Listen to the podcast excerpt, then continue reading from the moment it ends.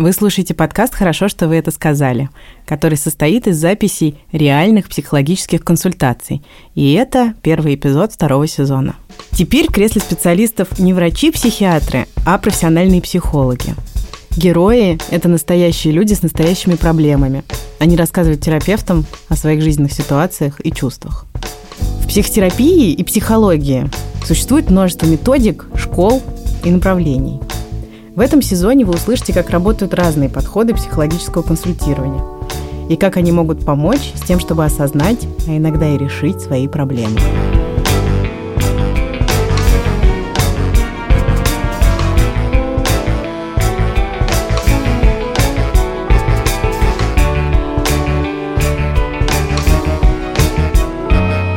Это подкаст студии «Либо-либо». Меня зовут Ксения Красильникова.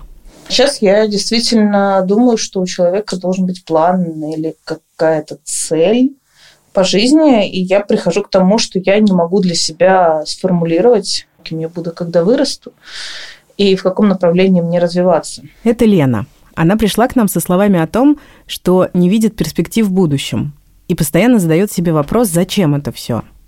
Лене 30 лет, она работает в некоммерческом секторе и занимается активизмом. При этом она давно считает, что не вписывается в идеальное представление об успешном человеке. Ваш пример приверженности, особенно с учетом вот этого условного конфликта да, и кризиса, меня очень вдохновляет. Это Андрей Пентин. Андрей занимается психологическим консультированием, социальной работой и медиацией. В своей практике он применяет несколько подходов. Нарративный, эмбодимент и МДР и ориентированный на решение подход. Профессионально Андрею важнее всего наивное и доброе любопытство к опыту клиента и чуткость к его намерениям. Андрей помогает людям находить решения в своих отношениях с проблемами. Он убежден, что проблемы рождаются в обществе, а люди всегда достойны уважения и признания. Например, работая школьным психологом, Андрей выступал за то, чтобы влиятельные взрослые, например, педагоги, не говорили «Петя – проблемный ученик, хулиган по своей природе и вообще ненормальный». Это, конечно, утрированный пример. А вместо этого думали и говорили о Пете как о человеке, в отношениях с которым есть проблемы и за которым замечают хулиганские поступки. Так выглядит один из важных принципов нарративной практики – отделять проблему от человека. Сначала Лена и Андрей познакомились, чтобы сверить ожидания. А сейчас они встретились еще раз, уже на консультации. Нарративный подход который я использую в своей работе, он как раз очень похож на интервьюирование mm, такое. важный момент. Да. Я ходила к психологу, да, я знаю, что они имеют свойство задавать наводящие вопросы. О, я бы тут вот детализировал бы, что есть э, и психологи, и интервьюеры, которые задают наводящие вопросы, как будто бы ждя определенного ответа. Mm-hmm. Или оценивая ответ как правильный, неправильный, говорящий о человеке как о нормальном или нормальном. Мне очень важно здесь радикально сразу заявить свою позицию, что ответов на вопросы, которые я задаю, не знаю.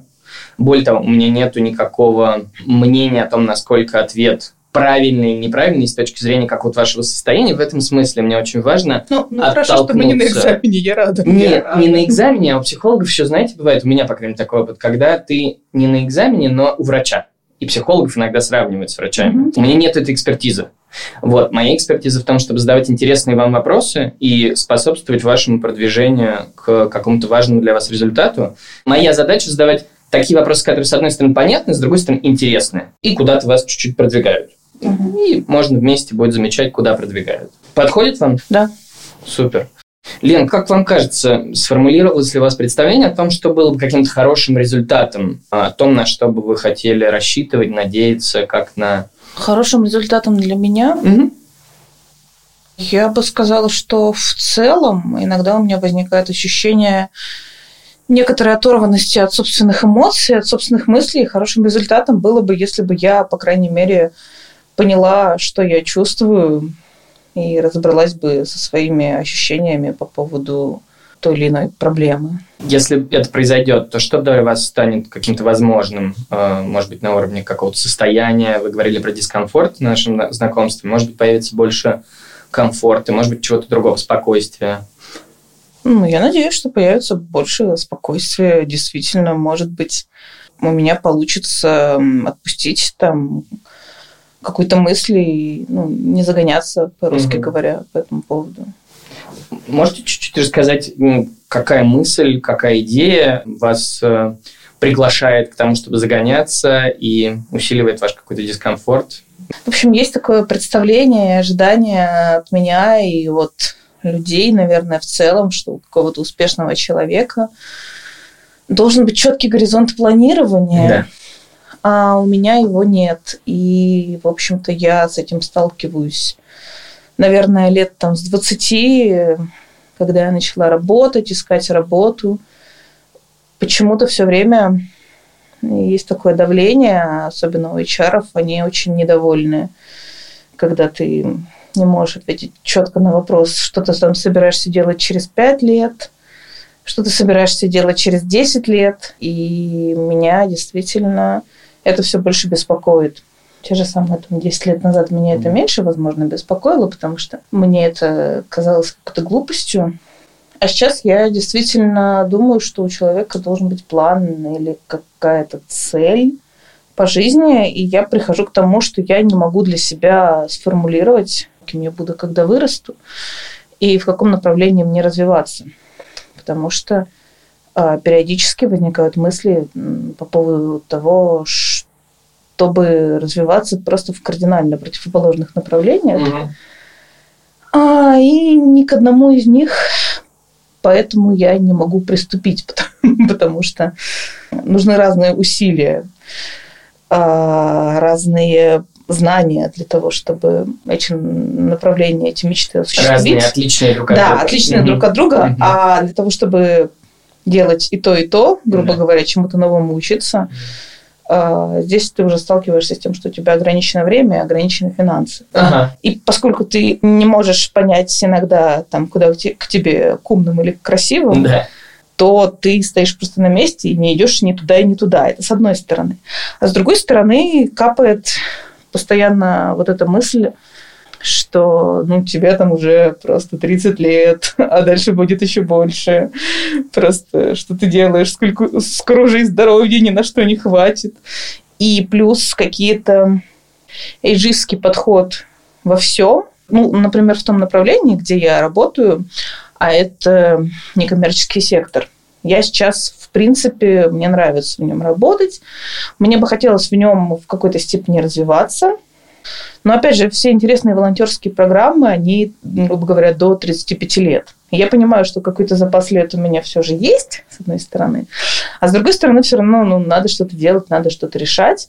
Потому что я вполне могу так прособираться, и вот эти пять лет тоже пройдут, и все. я пойму, что я опять ничего не сделала. И я в этом смысле ощущаю себя как, как три сестры, которые хотят чего-то. Они же, ну, все время говорят о том, что они поедут в Москву, но да. с другой стороны, на подкорке они понимают, что они туда никогда не поедут. И вот эта а, мысль о каком-то недостижимом счастье, ага. Хотя, в общем-то, не факт, что если бы они переехали все же в Москву, они были бы более счастливы. Да. Я понимаю, что у меня то же самое. Не факт, что я буду более счастлива, если я выберу там себе какое-то направление. Не факт, что я буду более счастлива, если я поеду на какую-то стажировку. Может быть, наоборот, будет даже хуже. Но, угу. тем не менее, поскольку пока ты этого не сделал, ты все равно воспринимаешь это как упущенную возможность. Угу, угу. Ворох планов и событий, которые возможны в жизни, и с одной стороны, и с другой стороны мысль о том, что там ты просто стареешь, с каждой секундой, и твоих возможностей становится все меньше, они вот у меня постоянно сталкиваются. Угу. И сейчас действительно, наверное, тот момент а, пришел, когда вот это столкновение, оно вызывает максимальный дискомфорт у меня. А, ну, с одной стороны, как бы карьера для меня это важно, да. а с другой стороны, я поняла в какой-то момент, что я могу назвать себя счастливым человеком только когда я вообще не думаю ни о каких рабочих планах, только когда я беру отпуск, уезжаю на море по возможности, там, а, вырубаю все рабочие чаты и просто не думаю об этом. Но с другой стороны, я понимаю, что это, ну, такой бегство какое-то от проблем, что ли. Угу. Потому что любой отпуск, опять же, заканчивается тем, что ты проводишь, да. проводишь неделю на море и такой, ё-моё, да. твои друзья там уже запустили 10 проектов. Да. В общем, и ты такой, да когда же вы все это успели? Просто такое чувство, что просто 10 лет прошло, а не вот эти вот две недели, ты реально открываешь Facebook, и у кого-то там какие-то стартапы, какие-то проекты, и ты такой, боже, боже, боже, откуда это все? И я просто из-за этого чувствую себя, ну, какой-то ущербной, потому что, ну, правда, у меня есть мысль о том, что успешный человек давно уже просто и да. прочно знает, где он будет там в 40 лет, допустим. То есть, поправьте меня, это столкновение некоторого давлеющего предписания, э, такого доминирующего в обществе, что в определенном возрасте, к определенному возрасту, человек, который претендует на то, чтобы иметь э, звание успешного, должен э, иметь долгосрочные планы, понимать, кем он либо станет, когда вырастет, как вы говорили, да, либо уже стал, ну, когда да, вырос. Да, определенно. И он, должен, стороны... он должен кем-то стать да. уже к, к определенному моменту и иметь, опять же, планы по развитию себя. Угу. И с другой стороны, когда вы обращаетесь к себе, вы замечаете, что ваши там мысли, э, какие-то рдения, какие-то обращения к разным контекстам, они в этом смысле такие разнонаправленные э, да. и не соответствуют вот этому требованию направленности mm, и пониманию. Да. Угу. Я тогда, наверное, вас спрошу чуть-чуть подробнее про историю ваших отношений э, с этой проблемой, вот этого столкновения требования, давлеющего требования и ваших э, того, что вы замечаете, что вы не совсем соответствуете этому требованию, когда, вы сказали, 10 лет да, э, назад Впервые ну, может быть, даже чуть-чуть раньше, когда я поступила в университет, у студентов было действительно очень много возможностей. Угу. Причем возможности были, ну, прям вот за даром. Просто вот бери и пользуйся.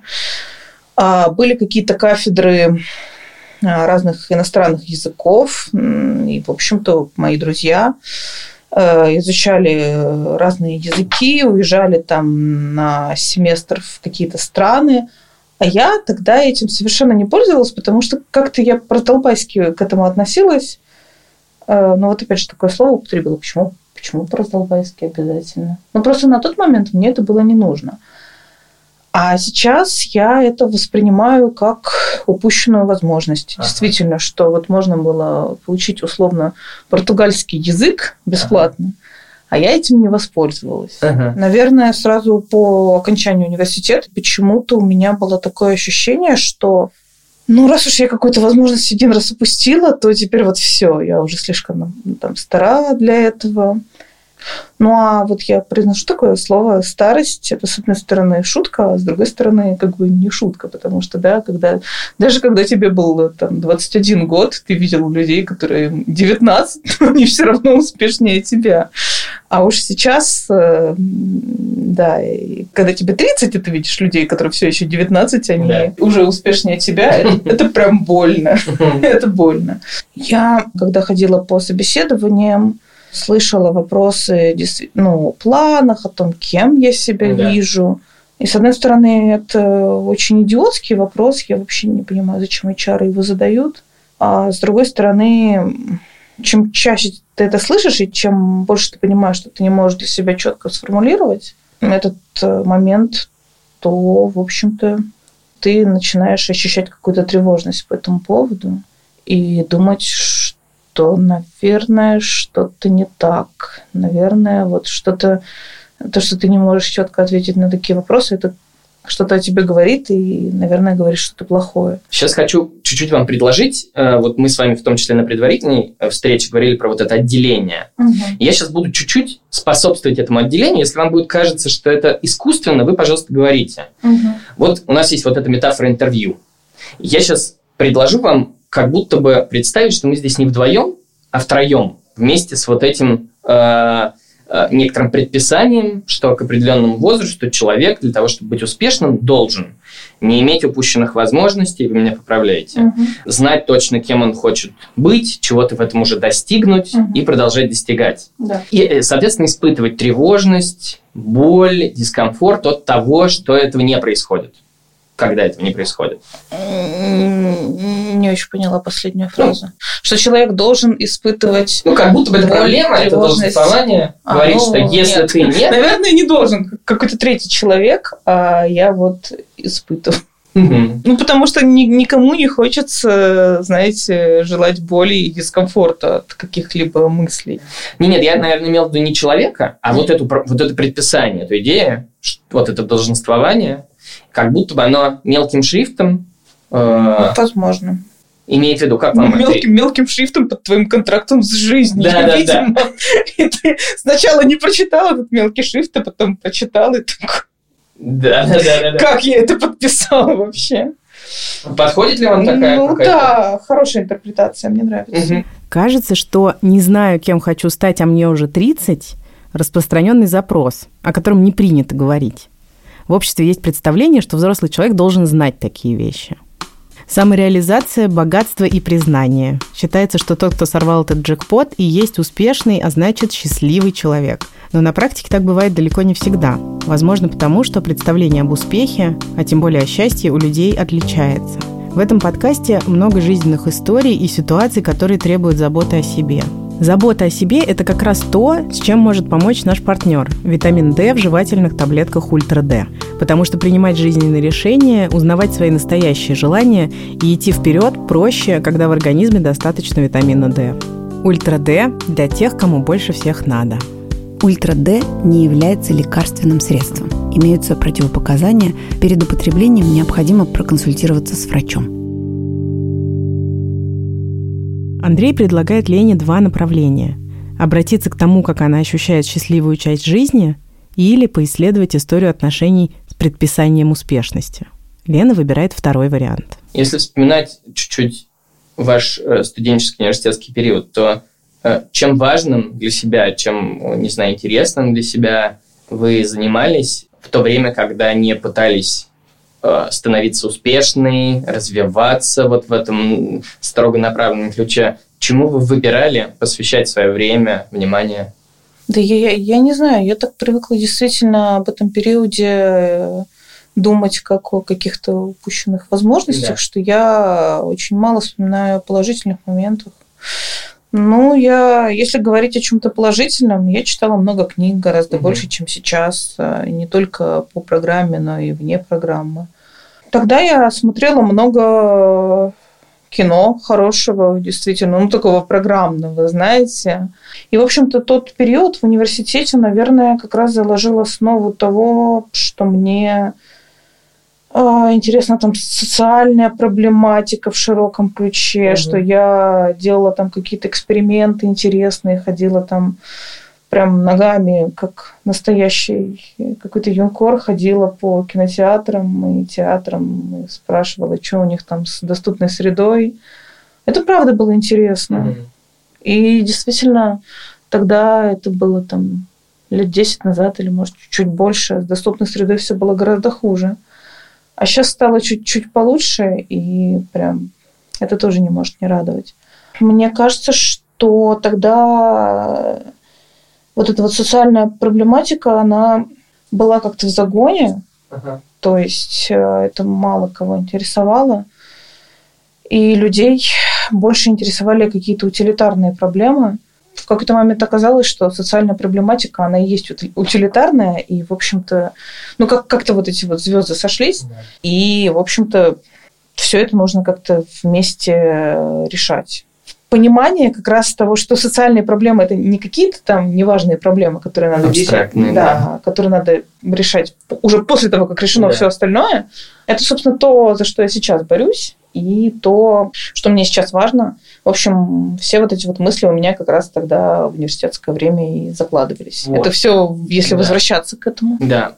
В тот университетский период можете ли вспомнить прям какую-то конкретную ситуацию, и чуть-чуть описать ее, когда вы чувствовали, вот, что, что это классно, не знаю, вот это, что это интересно. Что вы делали, кто вас окружал, где вы находились?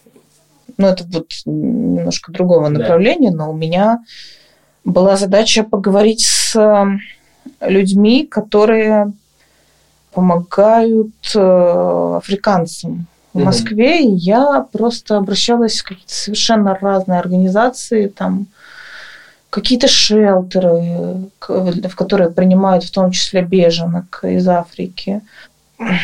Передо мной была сформулирована задача, в общем-то, разобраться, там, какие организации Понятно. помогают людям с темным цветом кожи и как они это делают. Сейчас я опять же понимаю, что это, ну, максимально некорректно, наверное, потому что, ну, люди с темным цветом кожи, они тоже разные, они разными там путями попадают в Россию, они все из разных стран. Но, тем не менее, в России они зачастую воспринимаются как какая-то масса, и, в общем-то, люди часто к ним враждебно настроены. И да, когда я разбиралась тоже в этом, было много каких-то моментов, которые меня прям трогали, расстраивали, не знаю. Почему я это выделяю? Потому что, когда я занималась такими темами, я делала для себя много каких-то открытий, постоянно заставляла себя смотреть на жизнь под каким-то другим углом – и вот это мне давало какую-то пищу для ума, какое-то пространство для саморазвития. Я и до сих пор, в общем-то, считаю для себя такие моменты очень важными. Ну, конкретно для меня вот это важно. Постоянно находить какой-то другой угол зрения на какие-то привычные там вещи и проблемы. Именно поэтому я очень ценю опыты людей, которым я сама не обладаю.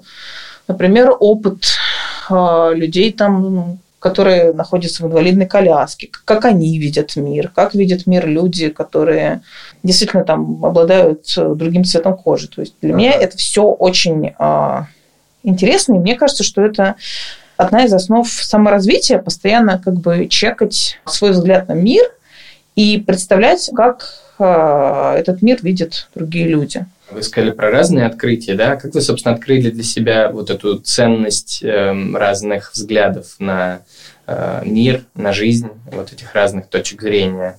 А, ну вот я, например, работала в фонде там э, помощи людям с ВИЧ-инфекцией, СПИДом. Опять же, это тоже собственная комьюнити, у них э, собственные проблемы – я даже не знаю, иногда в, в какие-то моменты я чувствую себя просто Марлой Зингер, которая ходит на эти, на собрания разные анонимные, к которым она сама не относится, но как-то ей... Если я правильно помню, как-то это позволяло ей чувствовать себя живой. Я ни на какие анонимные собрания не хожу, потому что это неэтично, я это понимаю.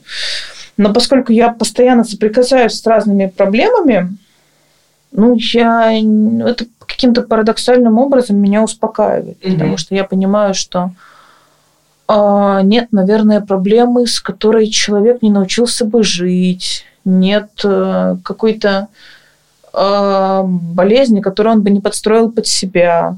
Те же люди с онкологией, это если у тебя, допустим, нет онкологии, ты думаешь, что просто это так страшно, это просто вот сразу гроб-гроб могила, а люди бывает, что и а, подолгу есть там уже с метастазами во всех органах, они там живут какое-то количество лет и ведут какую-то деятельность, продолжают что-то делать, заниматься каким-то э, активизмом и, в общем-то, когда ты задумываешься об этом, тебе просто становится чуть-чуть менее страшно, чуть меньше ты э, вот эти банальные человеческие фобии, которые присутствуют, в твоей жизни, ты можешь их немножечко прогнать от себя. Я такой человек, я путешественник сама по себе. И мне кажется, что опыт человека, который борется, живет с какой-то проблемой, которой нет у меня, это тоже в некотором роде путешествие. Ага. То есть, ну, те же там люди, живущие с ВИЧ, они, в общем-то, все очень разные, с одной стороны, но с другой стороны, у них одинаковые проблемы в плане того, что им приходится добывать себе лекарства. У них реально постоянная жизнь борьба, да, им постоянно приходится вот чего-то добиваться. На мой взгляд, вот этот рассказ, этот опыт и это знание это не меньше интересно, чем опыт, там, грубо говоря, какого-нибудь путешественника. Mm-hmm. И да, это вот не, меньше, раз... не меньше интересно, чем опыт, я не знаю, какого-нибудь бизнесмена, который построил бизнес. Для меня это все вещи одного порядка. И, кстати, даже, не знаю, я, наверное, лучше прочитаю биографию там, я не знаю, какой-нибудь девушки, которая потеряла ногу, чем биографию Илона Маска. Как вам кажется, если у вас будет достаточная возможность обмениваться этими опытами, путешествовать, если какие-то люди будут присоединяться к вам в этом путешествии, то не знаю, в каком мире вы бы хотели жить, если бы эта метафора была более разделенной, более общей? Более общей. Э, мне кажется, что если бы мне бы хотелось жить в более толерантном мире. Угу. К сожалению, в нашем обществе есть такое представление о том, что если опыт одного человека не похож на твой собственный опыт, значит, он какой-то неправильный. Mm. То есть, как мне кажется, когда люди приблизятся и поймут к тому, что как раз опыты у всех разные, и у всех там собственный, собственный путь, да, mm. собственное путешествие, как я выразилась, то это не значит, что человек плох, а значит, что ну, просто он другой. Это, опять же, ужасная банальность. Но, наверное, мне бы в какой-то моей работе хотелось бы сделать так, чтобы действительно общество чуть больше к этому приблизилось. Я правильно услышал, что сейчас уже в какой-то степени вы чуть-чуть к этому приближаетесь через Я работу? думаю, да. Я думаю, да. У меня, например, в прошлом году это был прям вот highlight моего года. Я, собственно, по просьбе своей подруги брала интервью людей с боковым амиотрофическим склерозом. Это было прям, ну, жесткий опыт. Мгм. Некоторые из них. Но они уже не пользовались речью, потому что а, в общем, это нейродегенеративное заболевание. Обычно все отсылают к Стивену Хокингу, потому что он как бы всю жизнь с ним прожил. То есть э, человек в какой-то момент у него начинают, э, сначала у него начинаются проблемы с руками и ногами, а потом в какой-то момент э, у него, ну, поскольку отмирают нейроны во всем организме, он перестает говорить. И, в общем-то, мы общались с людьми письменно, потому что они пользуются ай-трекерами. Mm-hmm. Это специальное, в общем-то, приспособление. Mm-hmm. Я им задавала вопросы, они мне набирали текст в ответ. Иного способа пообщаться у нас просто не было. Мне, мне предлагали, типа, поговорить с их родственниками, но опыт родственника – это все же немножко другое. Я предпочитала общаться с ними самими, и, естественно, поскольку ну, это достаточно сложно, а, это все было медленно, то есть я несколько месяцев этот текст готовила, а, но потом он вышел, и его прочитало там типа 300 тысяч человек, то есть у него ну, достаточно большой был успех. Если честно, я думала, что человек 15 прочитают, потому что ну, никому не будет интересно. Это достаточно редкая болезнь. Ну, я прям не знаю, в такие моменты я прям понимаю, что живу не зря. А как вы замечаете, как, как появляется это ощущение, если говорить про этот highlight прошлого года, в какой момент Highlight был как раз в том, когда мне написала ну, редакторка этого текста, и да. она мне озвучила типа количество прочтений. Ага.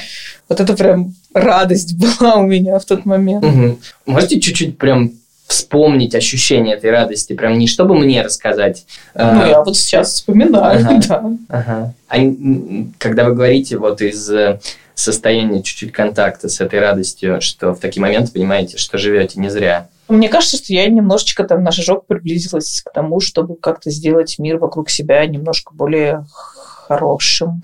А что вас поддерживает в том, чтобы биться за эти социальные проблемы? Где вы берете на это, не знаю, источники вдохновения, поддерживающие? Ну, поддержка, да. Угу. Мне, конечно, нравится иметь поддержку, нравится когда пишут хорошие комментарии, ну, и не о том, что я молодец, uh-huh. а о том, что это важно. Вот uh-huh. это для меня какой-то хороший поддерживающий комментарий. Когда uh-huh. какие-то друзья мои пишут, что они вот там что-то прочитали, им очень понравилось. Какие-то, может, даже незнакомые люди иногда приходят просто там пишут куда-то мне в личку в Фейсбуке, что вот э, я там просто видел, что вы там написали такой-то материал. Ну, просто они по имени меня нашли и благодарят. Это, ну, да, вот это поддерживает. Выходит, Лена понимает значимость своей работы, особенно когда получает поддержку или благодарность.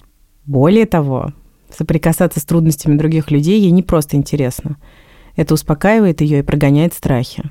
Она хочет, чтобы мир стал толерантнее, и делает для этого очень много. Мы с вами начали с того, что поговорили про э, тот дискомфорт, который возникает на столкновении э, давлеющего какого-то предписания, связанного с тем, каким должен быть успешный человек, чего он должен уже достигать, иметь к определенному возрасту, какие планы он должен иметь. Дальше чуть-чуть я вас спросил про то, как вы познакомились, когда начались отношения с этой идеей, и как-то мы э, органично вышли на оттененный э, этим дискомфортом и этим столкновением контекст вашей жизни, связанный с тем, что э, вам интересно, что вас радует, что кажется вам важным. И тут какие-то как будто бы, как я услышал, может быть, я пока у меня не возникло какого-то целостного представления, но как будто бы ощущение, что они начались-то примерно тогда же, когда началось вот это вот эм, давление этого предписания. То есть фундамент того, что сегодня вы делаете, как вы сказали, был заложен тоже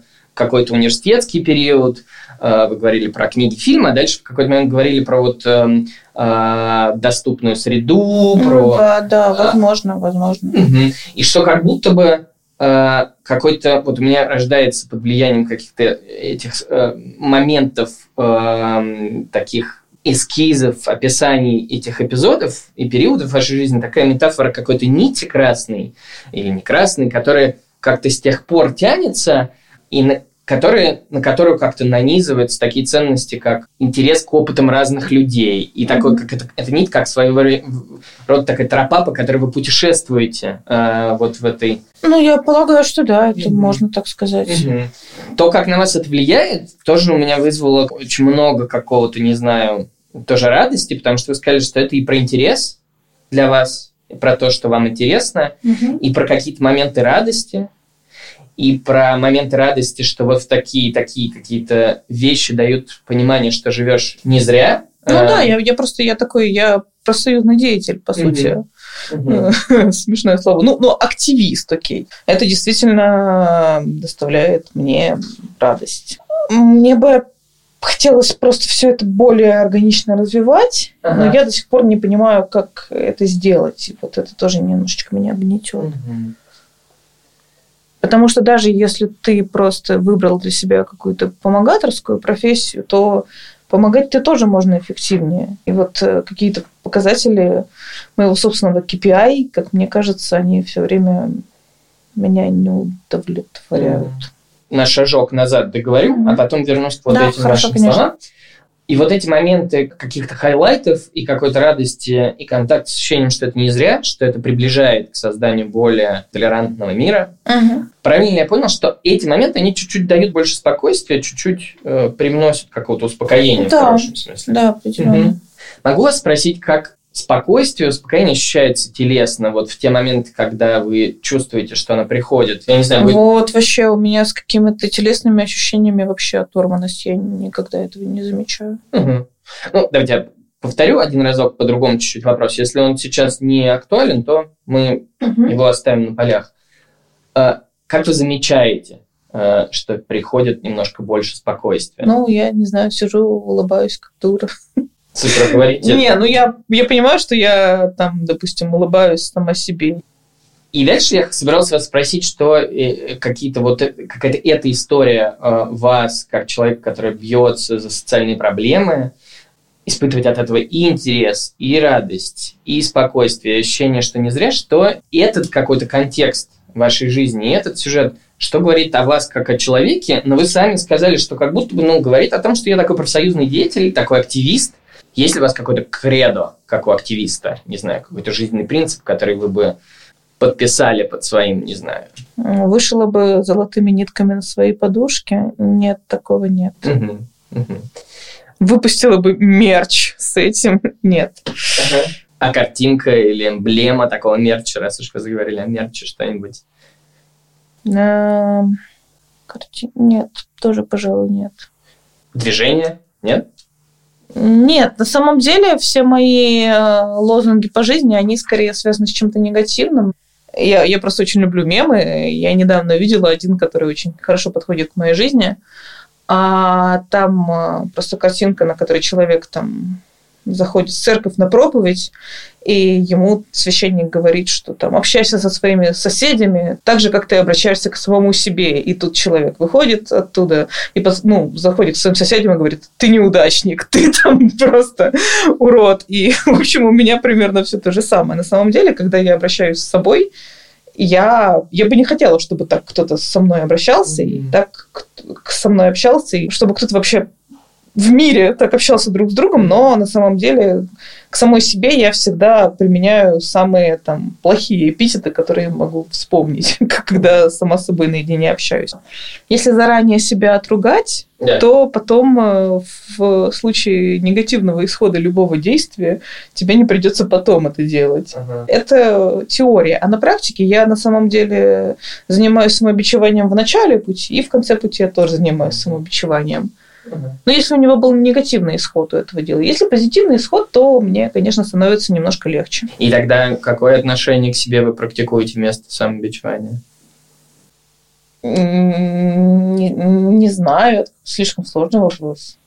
Но у меня нет такого, чтобы я себя просто поощряла чем. Вот сейчас я столкнулась с тем, что мне кажется, что какой-то правильный ответ должен быть у вопроса. Не знаю, я... мне, нет, я могу предложить какие-то варианты, которые мне кажутся не то что правильно возможными, э, если это будет, не ну, знаю, давайте. может быть, есть какая-то толика благодарности себе, э, может быть, слегка какой-то молодец, но учитывая, что вам э, как-то привычно вот это самобичевание, да? Я Может какое-то, но это нормально, типа такое обесценивание. Это нормально, так и должно быть. Э, вот так я всегда должна.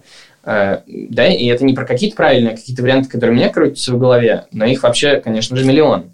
Поэтому я здесь можете использовать те варианты, которые я предложил, как ориентиры, от которых можно отталкиваться. Ну да, я я молодец. Вот. Но не то, чтобы я молодец, но я могу себе сказать, что я молодец, а но она, она просто позже приходит. Угу, угу, угу. Но все-таки это молодец, оно может прозвучать. Mm, да, да. Ну нет, оно не звучит так вслух, mm-hmm. но в голове у себя, да, я ощущаю иногда, что я молодец. Нарративная практика утверждает, что проблема не в человеке. Человек формируется в отношениях и социальном взаимодействии. Он не механизм, который нужно лечить, чинить и исправлять. А проблема рождается вовне, в обществе, в культуре, во влиятельных идеях и установках. Поэтому рассматривать эти две сущности, человека и проблему, можно отдельно. И тогда получится опереться на поддерживающие мысли и собственные ценности. Андрей предлагает Лене рассмотреть давлеющее предписание успешности не как ее личное убеждение, а как одну из общественных установок.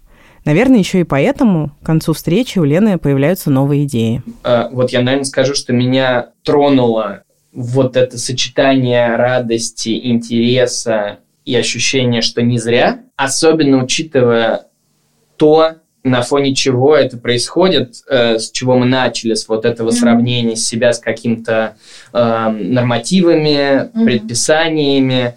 И мне бы хотелось быть полезным дальше в том, чтобы понять, э, стоя как-то устойчиво на вот этой истории э, какой-то предпочитаемой вашей идентичности активиста, опираясь на нее, больше понять, э, чего хочется от отношений с этим вот предписанием, с этим, с этим mm-hmm. нормативом.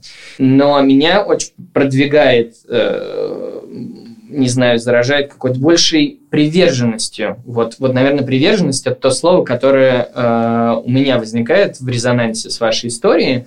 Э, и, и мне хочется, там у меня был большой длительный период какой-то работы в школах как социального работника, и я сильно выгорел, отказался, ушел оттуда и сейчас не практикую. И, наверное, ваш пример приверженности, особенно с учетом вот этого условного конфликта да, и кризиса, меня очень вдохновляет. Вначале звучало одним образом ваше, да, ваше намерение, ваше как говорят психологи, запрос, да, вот mm-hmm. вот связанный с этой, с этой проблемой, с этим жутким дискомфортом. В конце вы сказали про то, что вообще хочется понять, как, э, будучи вот активистом, занимаясь тем, что мне интересно, как более эффективно научиться помогать, да. как выделить какие-то KPI. В общем, в итоге, что было полезным, что было не полезным, есть ли ощущение, что про важное вообще шел разговор? Да, нет, разговор шел про безусловно важное. У меня появилась еще одна новая мысль, потому угу. что я подумала, что если уж я выбрала для себя эту активистскую стезю, то, может, действительно, ну и эти стандарты успешного. Нет, ну я не могу от них так, так просто отказаться, но, возможно, стоит как-то подумать и пересмотреть. Может быть, действительно не стоит к себе применять какие-то стандарты успешности там, других людей. Может, действительно какой-то свой собственный KPI стоит для себя выделить и, в общем, двигаться к каким-то своим целям. И последний вопрос. Есть ли что-то, что после этой сессии, э, вот после сосредоточенности на каких-то своих мыслях и истории вам хочется, не знаю, поделать, э, чему посвятить время, внимание? Поработать хочу сегодня. Не, на самом деле сейчас я просто думаю о том, что мне пришла просто достаточно тревожная смс от моей... Ну, не смс сообщение в Телеграме от моей подруги uh-huh. вот, э, до сессии. Вот да. сейчас она закончится, и я просто хочу вернуться. вернуться к ней. Да, тоже вот человеку нужна помощь. Uh-huh. Это был подкаст «Хорошо, что вы это сказали». Я Ксения Красильникова. Мы сделали этот выпуск в студии подкастов «Либо-либо» вместе с продюсером и редактором Дашей Благовой и звукорежиссером Ильдаром Фаттаховым. Музыку написали Алексей Зеленский и Ильдар Фаттахов, обложку рисовала Анастасия Самохина. Через неделю здесь будет новый герой и новая сессия. Слушайте нас в Apple подкастах, Google подкастах, Spotify, Кастбоксе, Яндекс Музыке, МТС Музыке, на YouTube и на других платформах. Пока!